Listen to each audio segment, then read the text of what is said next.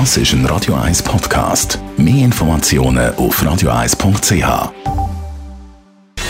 Gesundheit und Wissenschaft auf Radio 1. Unterstützt vom Kopfwehzentrum Irlande Zürich. www.kopfwww.ch der Lockdown- und Homeoffice-Phase ist für viele nicht immer ganz einfach gewesen, aber für die Forschenden von der Psychologie ist die Zeit ein Glücksfall gewesen. Ein Experiment unter realen Bedingungen sozusagen ist dann möglich um Daten zu sammeln. Vor der Pandemie ist der Alltag der meisten Angestellten ja klar durchgetaktet gewesen, mit klaren Arbeitszeiten. Mit Homeoffice hat sich dann die fixen, haben sich dann die fixen Aufstehen und ins Bett gehen Zeiten geändert auf einmal. Was für Erkenntnisse hat man also können sammeln in diesem Bereich? Der biologische Rhythmus von uns Menschen ist durch Gen gesteuert. Sie regulieren den Schlaf-Wach-Rhythmus und bestimmen so den sogenannten Chronotyp.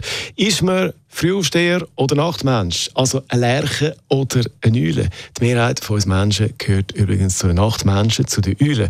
Bei den Nachtmenschen wird das Schlafhormon Melatonin erst spät ausgeschüttet, darum ist man am Abend weniger müde. Feste Bürozeiten zwingen aber Nachtmenschen dazu, früher aufzustehen. Man redet dann vom Social Jetlag, wo viele haben, ein Leben wie in einer fremden Zeitzone sozusagen. Man lebt gegen seinen inneren Rhythmus und das ist nicht optimal fürs Immunsystem. Studien zeigen jetzt, mit dem Homeoffice haben die Betroffenen ihren Tagesablauf können besser ihrem Chronotyp anpassen und das hat man gesehen. Das hat einen positiven Effekt gehabt auf Gesundheit, physisch und vor allem auch psychisch.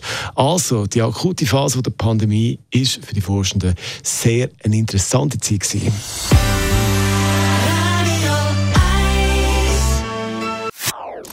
Das ist ein Radio 1 Podcast. Mehr Informationen auf radio1.ch.